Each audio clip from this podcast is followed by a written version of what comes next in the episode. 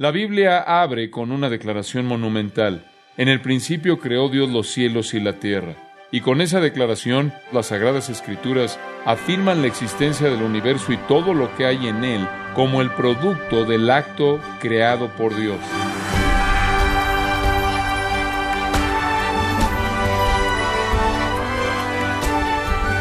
Sea usted muy bienvenido a esta edición de Gracia a vosotros con el pastor John MacArthur. ¿Qué tanto es capaz usted de hacer en siete días? Bueno, dependiendo de su trabajo, usted podría decir es suficiente para considerarlo como mucho. Dios llevó a cabo la creación en un periodo de seis días. No han tenido que pasar millones de años, dado que Dios es el Todopoderoso y pudo hacerlo en tan solo seis días. Bueno, a continuación el pastor John MacArthur continúa con más detalles sobre la creación, con la serie titulada La batalla por el comienzo, en gracia a vosotros. Regrese por un momento a Génesis 1 y quiero recordarle de algo que es muy importante. Toda la creación comenzó y terminó en seis días. Es claro que no hay debate, no hay argumento en esto.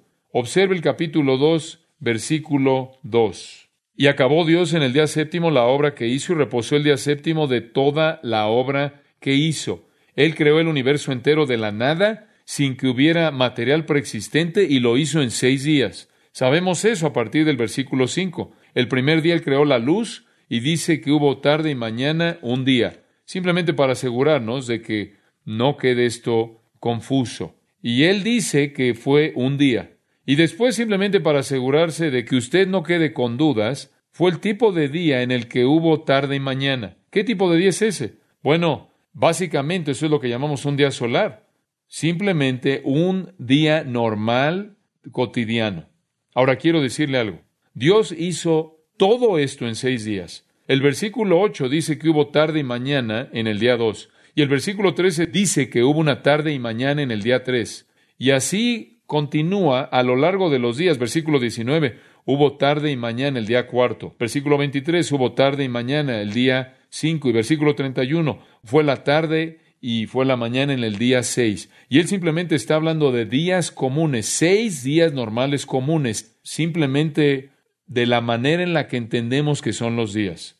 Entonces, la creación entera había terminado el día sexto. Y la Biblia, y esto es muy importante señalarlo, la Biblia siempre habla de creación como un acontecimiento pasado.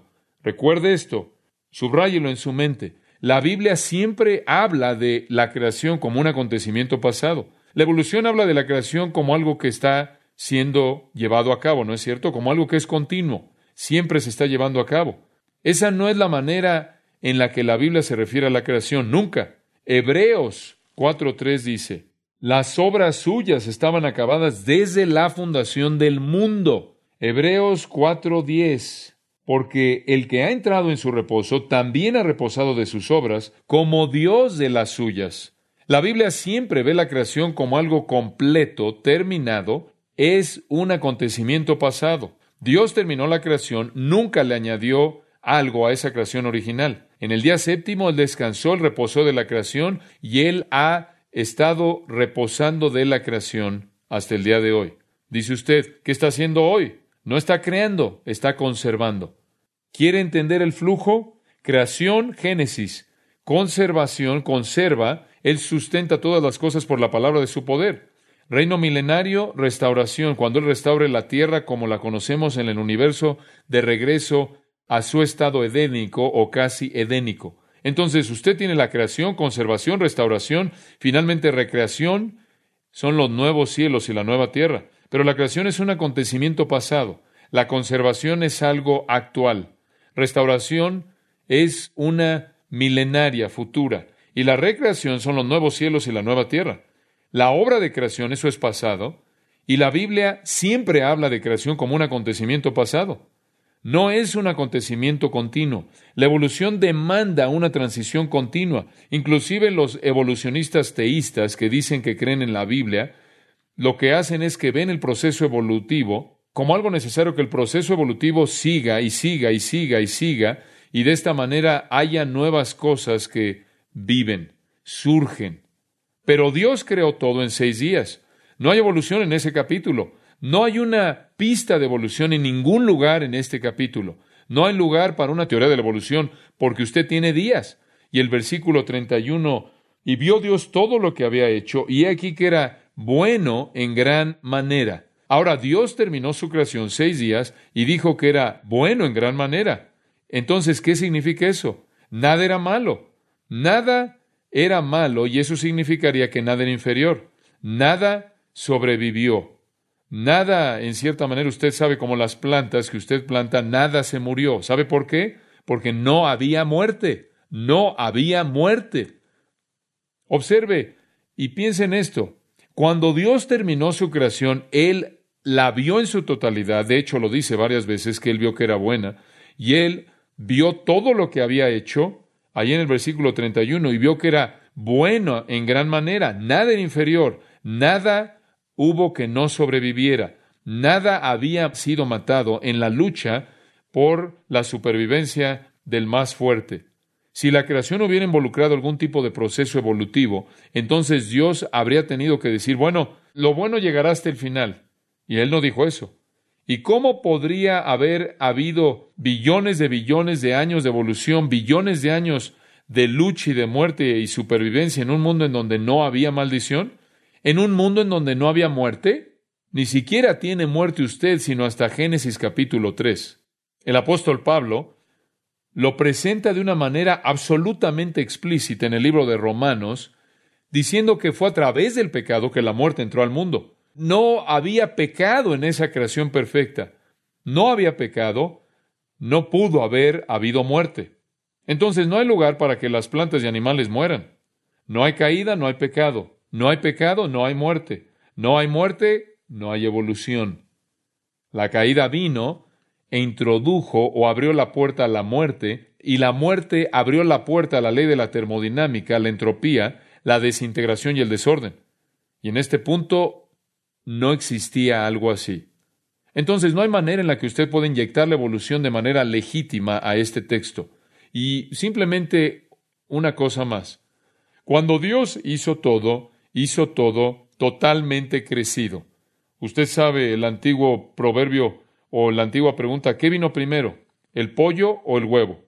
¿Quiere la respuesta? ¿Conoce usted la respuesta? El pollo estaba totalmente crecido, era adulto. Dios no solo aventó semillas en toda dirección de especies de vida que no habían nacido, sino que Él creó todo absoluta y completamente crecido, habiendo llegado a su crecimiento máximo, a su madurez completa, de tal manera que era capaz de reproducirse a sí mismo, sosteniendo su vida, sustentando su vida, y esa es la razón por la que él dijo, es bueno en gran manera. Entonces, ¿cómo creó Dios? Él habló e hizo que existiera todo, y lo hizo en seis días. No hay manera de darle la vuelta a eso. Y simplemente para ayudarle un poco con eso, la gente dice, bueno, ¿qué hay acerca de la palabra día? ¿Acaso no puede significar algo más? Es la antigua y francamente simple palabra hebrea yom, significa día. Es usada en la Biblia para indicar un día solar normal de 24 horas o algunas veces para referirse a la porción de que tiene luz en un día. Y usted podrá decir, bueno, yo no voy a estar en cuatro días. Podría usted decir, me voy en cuatro días. Hoy estar fuera cuatro días. Y con eso usted se refiere a cuatro días, día y noche. O podrá decirle a alguien, este ha sido un día hermoso. Y se está refiriendo a la porción de luz del día, en la que hubo luz en ese día. Y usted usa la palabra de la misma manera en la que los hebreos la usaban. Cuando yom es modificada por un número, en términos universales, sin excepción, en las escrituras se refiere a un día normal solar. Ahora, algunas veces día es usada en las Escrituras para referirse a un periodo de tiempo que no es definido de manera precisa. Job dijo, mis días son vanidad. El Salmo 90, versículo 9 dice, nuestros días han pasado. Y eso no es definido, pero entendemos lo que eso significa, un periodo de tiempo. Pero inclusive en ese punto, inclusive cuando es usada así, el día todavía significa una sucesión finita de días normales no algún tipo de época inmensa o larga de millones de años o de miles de años. Y creo que lo que puede ser la afirmación más fuerte, Y necesito hacer esto porque usted puede hacer la pregunta acerca de, usted sabe, ¿por qué Dios tomó seis días? ¿Por qué no lo hizo en seis minutos o seis segundos? Bueno, la respuesta es que tomó seis días porque Él quería establecer un patrón. En Éxodo capítulo 20, Él nos da el patrón. Acuérdate del día de reposo para santificarlo. Seis días trabajarás y harás toda tu obra, mas el séptimo día es reposo para Jehová tu Dios. No hagas en él obra alguna, tú, ni tu hijo, ni tu hija, ni tu siervo, ni tu criada, ni tu bestia, ni tu extranjero que está dentro de tus puertas. Porque en seis días hizo Jehová los cielos y la tierra, el mar y todas las cosas que en ellos hay, y reposó en el séptimo día. Por tanto, Jehová bendijo el día de reposo y lo santificó. Dios quiso establecer un patrón para la humanidad. Y ese patrón era, trabaja seis días y tiene un día en el cual lo aparta para reposar, descansar, para refrescar tu cuerpo y te concentras en adorar a Dios. Dios escogió hacerlo en seis días para establecer un patrón para nosotros. Ahora, si de hecho le hubiera tomado billones de años, entonces el patrón es ridículo. La obra de la creación estableció el patrón para el hombre que lleva su imagen, seis días trabaja y un día adora. No hay absolutamente nada en las páginas de Génesis capítulo 1 y 2 que permita algo fuera de una creación de seis días, seis días solares de 24 horas. Podría ofender a los evolucionistas, pero eso no cambia la verdad. Y ningún hombre se coloca en una posición correcta cuando se sienta en una posición de juicio en contra de la Biblia. Ahora, hagamos la siguiente pregunta. ¿Cuándo? ¿Cuándo sucedió esto? ¿Acaso sucedió hace millones y billones de años? La ciencia solía decir dos billones de años, pero ahora lo han cambiado. Se inclinan ahora hacia 20 billones y alrededor de cada año lo hacen más y más largo. Como usted puede ver, realmente no han visto nada evolucionar y entonces piensan que probablemente tomó más tiempo. Pero si las cosas no evolucionan, ¿en qué ayuda a hacer el tiempo más largo? No ayuda en nada. Si las cosas no evolucionan, si la materia no se organiza al azar por sí misma hacia arriba de manera que va aumentando o subiendo de nivel y subiendo y subiendo y subiendo, si no hay evidencia de que llega a ser eso ¿De qué sirve añadir más tiempo? Debido a que no hay evolución, no es necesario tener billones o millones de años. Lo único que necesita usted son seis días. Es todo lo que necesita. El hombre no evolucionó finalmente de un mono a lo largo de cinco billones de años. Él fue creado en las mismas 24 horas, en los mismos periodos de 24 horas que los monos. Dice usted, bueno, ¿qué hay acerca de los fósiles? Le voy a decir algo acerca de los fósiles debieron haber sido formados después de la creación, no antes. Tuvieron que haber sido formados después de la creación. Permíteme darle una definición científica de fósiles. Cosas muertas. Eso es todo. Eso es profundo, pero así es. Fósiles son cosas muertas. Y no hay muerte. Romanos 5:12, como lo mencioné antes. La muerte vino por el pecado. No hay muerte antes de la caída de Adán. No puede tener usted billones y billones de años de billones de billones de cosas muriendo y convirtiéndose en fósiles y no tiene muerte. Y es verdad, hay billones de fósiles y hay campos de fósiles por todo el mundo. Una muerte masiva ocurrió. ¿Qué la causó? Es claro que hubo una muerte masiva, una cantidad masiva, masiva de muerte, y la Biblia nos da la información que es absolutamente precisa de lo que pasó. Y fue el diluvio universal mundial de Génesis capítulos 6 y 7. Y puede ver la ciencia, los aspectos científicos de eso, es absolutamente fascinante. Es muy probable que en ese entonces, lo que los científicos piensan que hubo una gran separación entre los continentes, fuentes de las profundidades fueron rotas y la superficie de la Tierra fue cambiada y las placas tectónicas chocaron y empujaron las montañas que solían estar en el fondo del mar. Esa es la razón por la que encuentra usted fósiles de peces en las montañas Himalaya y en el Gran Cañón. La tierra entera fue fracturada. No hay suficiente agua que caiga durante 40 días para ahogar la tierra ahí arriba de los Himalayas, a más de 25 mil pies de altitud.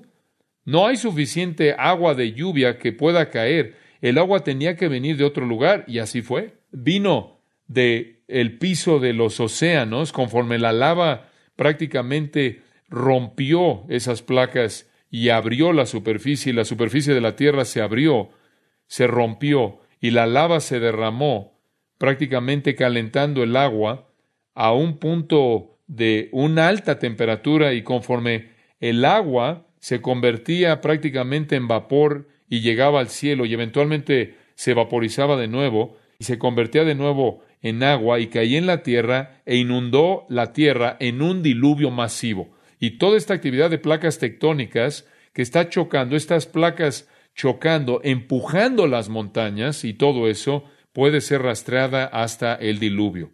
En Mateo capítulo 2, versículos 37 al 39, se refiere ahí al diluvio y usa la palabra griega cataclusmos, la palabra cataclismo. Literalmente reorganizó de manera total la superficie de la tierra. Lo que hizo es que inundó a la tierra entera en agua. Cubrió la tierra entera en agua. Y ese cataclismo hidráulico masivo es lo que produjo la extinción de muchos animales, francamente de manera instantánea, o durante el periodo de días cuando llovió y creó esta muerte a nivel mundial que produjo los fósiles. Segundo de Pedro 3 habla de cómo Dios destruyó la tierra entera, versículo 6, inundándola con agua. Ese gran cataclismo mundial produjo las capas polares, produjo la época de hielo y explica los fósiles. Y hay mucho más acerca de eso que podrá leer por usted mismo. Hay una cantidad inmensa de material científico acerca del diluvio y su impacto cataclísmico en la Tierra. Entonces, hacemos la pregunta, ¿cuándo sucedió esto? Si no necesitamos épocas y años y años y años y billones y billones de años para formar a los fósiles, y por cierto, eso generalmente no lo va a resolver.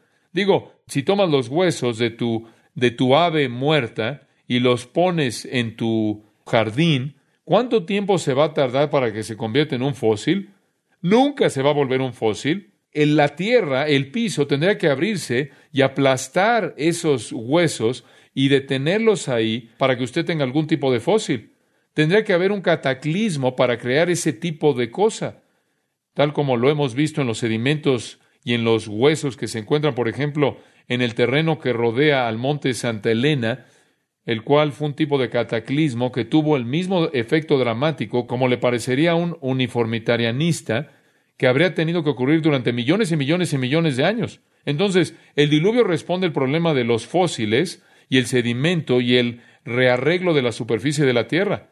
Toda la ciencia legítima, francamente, apunta de regreso al gran cataclismo. Pero ahora veamos si podemos llegar a tener una línea de tiempo acerca de cuándo sucedió todo esto. Sabemos aquí, sabemos a partir de la creación del universo a la creación del hombre, ¿Cuánto tiempo pasó de la creación del universo a la creación del hombre? Seis días. Comience a contar. De la creación del universo a la creación del hombre fueron seis días. Comenzando en, en Génesis 5, en Génesis 5 tiene usted a Adán y después comienza con Adán, Génesis 5, y después va al diluvio y tiene a mucha gente ahí, todos los años en su vida son dadas. Puede verlo ahí en Génesis capítulo 5. Tiene la secuencia. Él vivió tantos años, tuvo un hijo, y vivió tantos años y tuvo un hijo, y vivió tantos años y tuvo un hijo y usted suma todos esos, tiene seis días de la creación del universo a la creación del hombre. Del primer hombre Adán al diluvio tiene 1656 años. 1656 años y viene el diluvio. Génesis 11 le da la cronología del diluvio a Abraham, del diluvio a Abraham. Y comienza con los hijos de Noé, Sem, versículo 10, y pasa hasta llegar a Abraham. Esos son 225 años. Muy bien. Seis días 1656 años y 225 años, algo abajo de los 2000 años y está con Abraham. Comienza en Génesis 12 con Abraham y a lo largo de los libros históricos del Antiguo Testamento, Éxodo, Números, Josué, Jueces, primero y segundo de Samuel, primero y segundo de Reyes, primero y segundo de Crónicas, simplemente procede a lo largo de esos libros y tiene la cronología desde Abraham hasta la cautividad babilónica.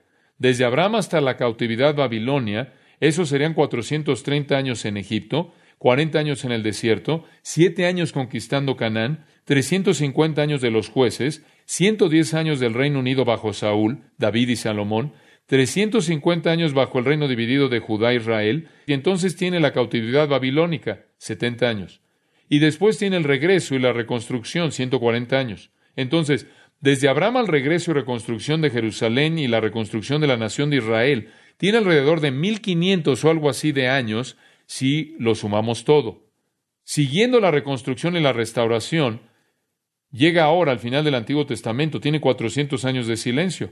Entonces tiene usted alrededor de dos mil años. En cierta manera comenzamos a partir de la creación de Abraham y son alrededor de dos mil años. De Abraham al Nuevo Testamento son unos 200 años. Y del principio del Nuevo Testamento hasta ahora son unos dos mil años.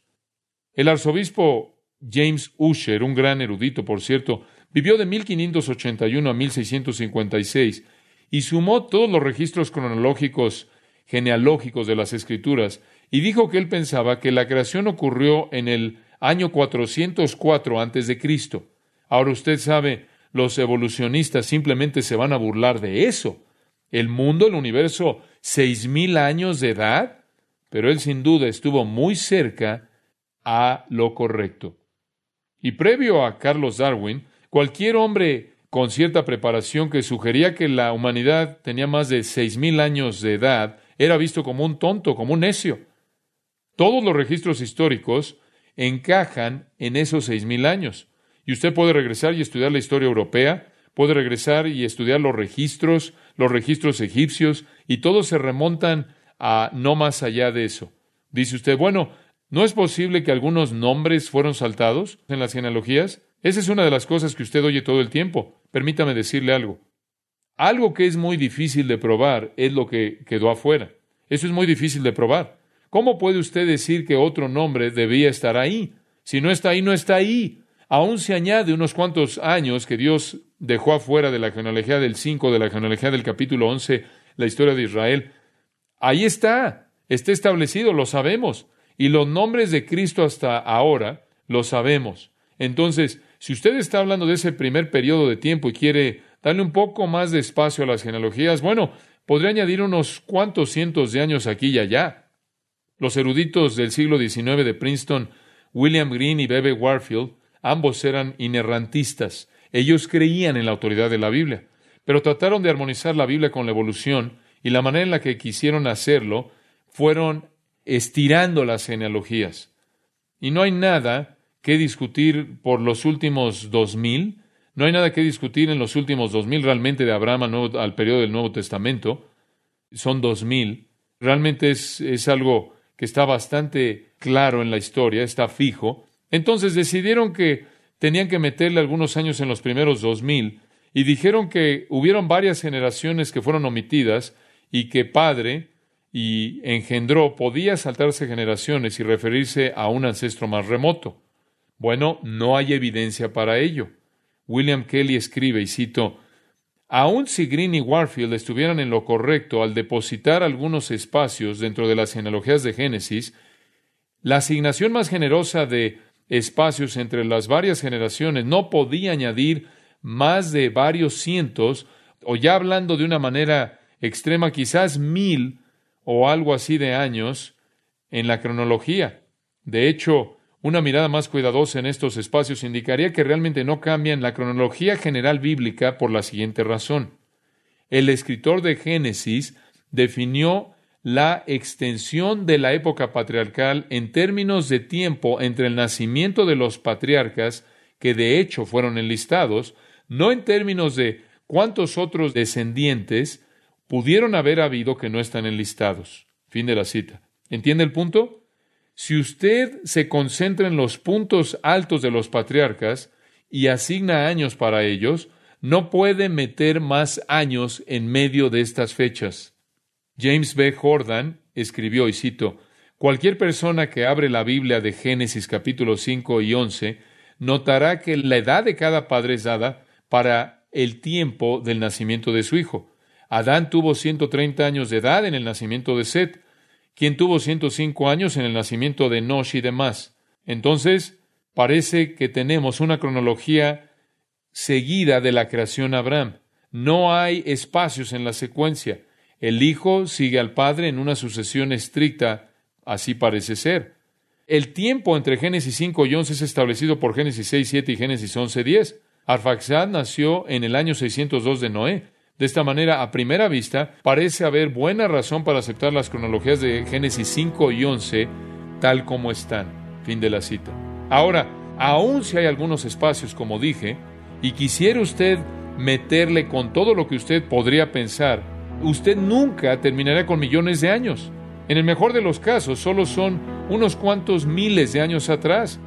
Hubieron tres actos de la creación, simplemente resumiendo, el universo, animales y hombre. Y el hombre realmente, realmente sobresale, hecho imagen de Dios, para que Dios pudiera comunicarse con nosotros, con seres inteligentes, morales, conscientes de sí mismos, que pueden entender las palabras, la conversación abstracta, simbólica, y de esta manera llegar a conocer a nuestro Creador de manera personal para que podamos adorarlo y adorarlo y servirlo para siempre.